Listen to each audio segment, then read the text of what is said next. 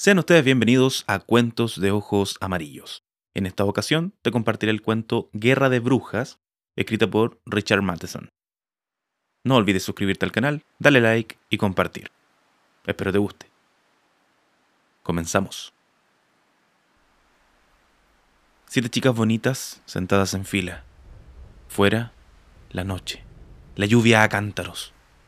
Tiempo de guerra. Dentro, calidez confortable. Siete chicas abrigadas cantando. Una placa en la pared dice centro de mando. El cielo se aclara la garganta con truenos, recogiendo y dejando caer hilos de relámpagos sobre sus hombros inconmensurables. La lluvia manda a callar al mundo, hace que los árboles hagan reverencias, picotea la tierra.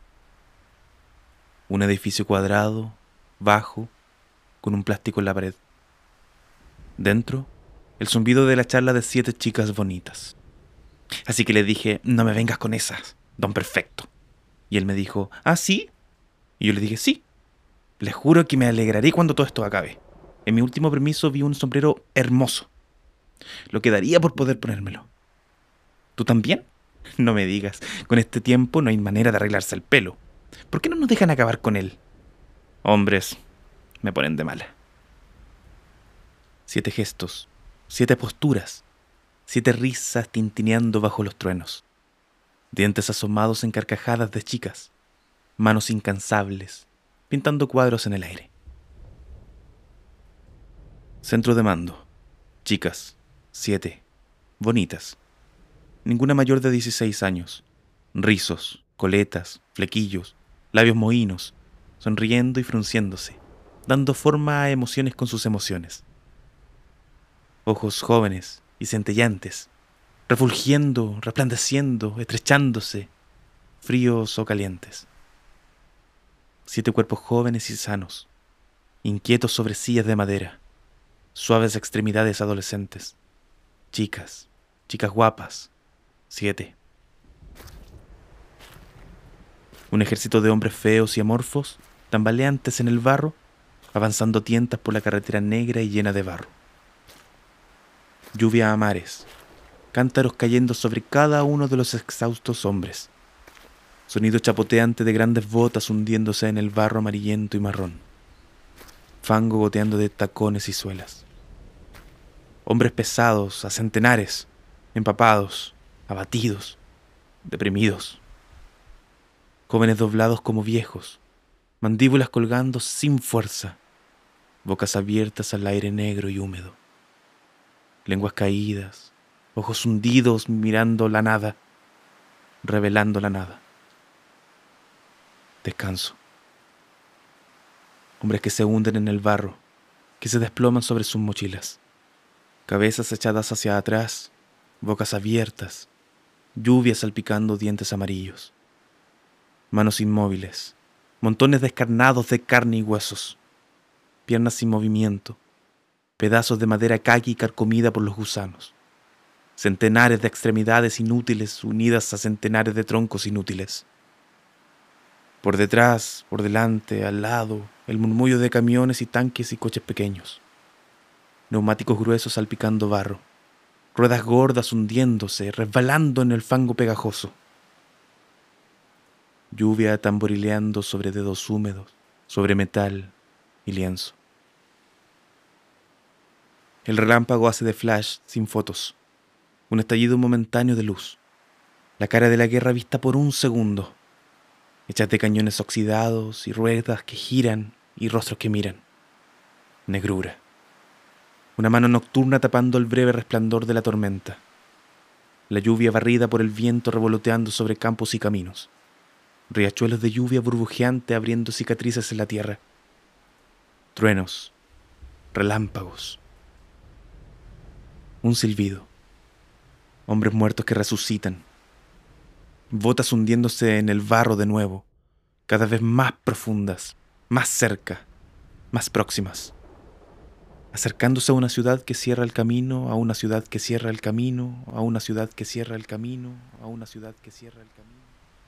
Un oficial sentado en la sala de comunicaciones del centro de mando observó al operador que se sentaba agazapado sobre el panel de control, con audífonos sobre los oídos, escribiendo un mensaje. El oficial observó al operador. Vienen, pensó. Con frío, humedad y miedo, marchen sobre nosotros. Se estremeció y cerró los ojos. Los abrió rápidamente. Las visiones llenaron sus pupilas oscurecidas. Visiones de remolinos, de humo, de hombres encendidos, de horrores inimaginables que tomaban forma sin palabras o imágenes. Señor, dijo el operador, mensaje del puesto avanzado de vigilancia. Han avistado fuerzas enemigas. El oficial se levantó, se acercó al operador y cogió el mensaje. Lo leyó con el rostro inexpresivo, la boca haciendo un paréntesis. Sí, dijo. Se giró sobre los talones y se dirigió hacia la puerta. La abrió y entró en la habitación de al lado. Las siete chicas dejaron de hablar. El silencio impregnó las paredes. El oficial se quedó dando la espalda a la ventana de plástico. Enemigos, dijo. A dos millas de distancia, delante de ustedes. Se volvió y señaló a la ventana. Ahí mismo, a dos millas. ¿Alguna pregunta? Una chica se rió. ¿Vehículos? preguntó otra. Sí, cinco camiones, cinco coches pequeños de oficiales, dos tanques. Es demasiado fácil, se rió la chica, sus esbeltos dedos jugueteando con el pelo. Eso es todo, dijo el oficial. Salió de la habitación. Adelante, añadió y entre dientes, monstruos. Se marchó. Oh, cielos, suspiró una de las chicas, otra vez con lo mismo. Qué aburrimiento, dijo otra. Abrió su delicada boca y sacó un chicle. Lo puso debajo del asiento de su silla. Por lo menos ha dejado de llover, dijo una pelirroja atándose los cordones del zapato. Las siete chicas se miraron unas a otras. ¿Estás lista? decían sus ojos. Sí, supongo que estoy lista. Se acomodaron en las sillas con gruñidos y suspiros de niñas. Engancharon los pies alrededor de las patas de las sillas todos los chicles se pusieron en reserva. Las bocas se apretaron en un mohín remilgado. Las chicas guapas estaban listas para jugar. Al cabo se quedaron sentadas en silencio. Una de ellas respiró hondo, también otra. Todas tensaron su piel lechosa y apretaron sus frágiles dedos. Una se rascó rápidamente la cabeza para quitarse un picor. Otra estornudó adorablemente. Ahora, dijo una chica que estaba en el extremo derecho de la fila. Siete pares de ojos brillantes se cerraron. Siete mentes inocentes empezaron a imaginar, a visualizar, a transportar. Los labios se fruncieron en finas grietas. Las caras perdieron el color. Los cuerpos se estremecieron con pasión. Sus dedos se sacudieron con concentración y siete chicas bonitas libraron una guerra. Los hombres estaban llegando a lo alto de una colina cuando empezó el ataque.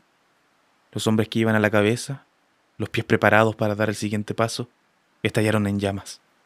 No hubo tiempo para gritar. Sus rifles cayeron al barro, sus ojos se perdieron en el fuego. Avanzaron dando tumbos un par de pasos y se desplomaron en el barro blando, ciciante y calcinados. Los hombres chillaron, las filas se rompieron, empezaron a sacar sus armas y a disparar a la noche. Más tropas resoplaron incandescentes, se incendiaron y cayeron muertas. ¡Dispérsense! Gritó un oficial mientras sus dedos desprendían llamaradas y su cara se iluminaba con un calor amarillo. Los hombres miraban a todas partes, sus ojos estupefactos y aterrorizados buscaban un enemigo. Dispararon a los campos y los bosques, se dispararon unos a otros, echaron a correr sin sentido sobre el barro. Un camión estalló en llamas. Su conductor saltó convertido en una antorcha con piernas. El camión siguió traqueteando sobre el camino, giró, fue haciendo heces hasta un campo, chocó contra un árbol, explotó y fue devorado por una luz ardiente. Sombras negras revolotearon, entrando y saliendo del aura de luz alrededor de las llamas. Los chillidos desgarraron la noche. Un hombre tras otro estallaron en llamas, cayeron de cara sobre el barro. Puntos de luz abrasadora desgarraron la húmeda oscuridad. Gritos, tizones a la carrera, chisporroteando, refulgiendo y muriendo. Filas incendiarias, camiones calcinados, tanques estallando. Una rubita, su cuerpo tenso con emoción reprimida. Sus labios dan sacudidas, una risita flota en su garganta. Sus narices se dilatan, se estremecen con miedo vertiginoso. Imagina, imagina. Un soldado corre frenético por el campo, chillando, sus ojos desquiciados por el horror. Un peñasco gigantesco se precipita hacia él desde el cielo negro. Su cuerpo se hunde en la tierra deformado. Desde debajo del borde de la piedra asoman dedos. El peñasco se levanta del suelo y vuelve a caer, como un martillo amorfo. Un camión ardiente es aplanado. El peñasco vuelve a volar al cielo negro. Una morena bonita, su cara una máscara febril. Pensamientos salvajes avanzan dando tumbos por su cerebro virginal. Su cabellera se tensa con el éxtasis del miedo. Sus labios dejan a la vista dientes apretados. Un gemido de terror sisea en sus labios. Imagina, imagina. Un soldado cae de rodillas. Su cabeza se echa hacia atrás. Bajo la luz de los camaradas ardientes, mira estupefacto la ola de espuma blanca que se yergue sobre él. Se abate, arrastra su cuerpo sobre la tierra fangosa, llena sus pulmones con agua salada. El maremoto ruge sobre el campo, ahoga cien hombres ardientes, hace volar sus cuerpos por el aire sobre crestas blancas. De pronto, el agua se detiene. Vuela en un millón de pedazos y se desintegra. Una pelirroja preciosa, las manos metidas bajo su mentón, en puños apretados hasta que se le corta la circulación. Sus labios tiemblan. Una palpitación de deleite hincha su pecho. Su garganta blanca se contrae. Traga una bocanada de aire. Su nariz arruga con un placer espantoso. Imagina, imagina. Un soldado que corre choca con un león. No puede ver en la oscuridad. Sus manos golpean salvajemente la enredada pelambrera. Lo aporrea con la culata de su rifle. Un chillido. Su cara se abre con un zarpazo de las gruesas garras. Un rugido selvático crece en la noche. Un elefante de ojos enrojecidos pisotea furioso sobre el barro, agarrando hombres con su gruesa trompa, arrojándolos por el aire, aplastándolos bajo poderosas columnas negras. Desde la oscuridad se abalanzan los lobos, destrozando gargantas. Los gorilas chillan y reparten golpes en el barro, saltan sobre los soldados caídos. Un rinoceronte su piel de cuero resplandeciente bajo la luz de las antorchas vivas, embiste un tanque incendiado. Gira y se pierde la negrura. Colmillos, zarpas, dientes desgarradores, chillidos, trompas, rugidos. Del cielo llueven serpientes. Silencio. Un inmenso y sombrío silencio. Ni una brisa, ni una gota de lluvia, ni un gruñido del trueno distante. La batalla ha terminado. La grisácea bruma matutina rueda sobre los quemados, los destrozados, los ahogados, los aplastados, los envenenados, los muertos por doquier. Camiones inmóviles, camiones silenciosos, volutas de humo aceitoso elevándose de sus bultos vacíos, una gran muerte cubriendo el campo. Otra batalla en otra guerra. Victoria. Todos están muertos. Las chicas se estiraron lánguidamente. Extendieron los brazos y movieron los hombros redondeados. Labios rosados se abrieron en delicados bostezos. Se miraron unas a otras y rieron avergonzadas. Algunas se ruborizaron. Unas pocas tenían un aire culpable.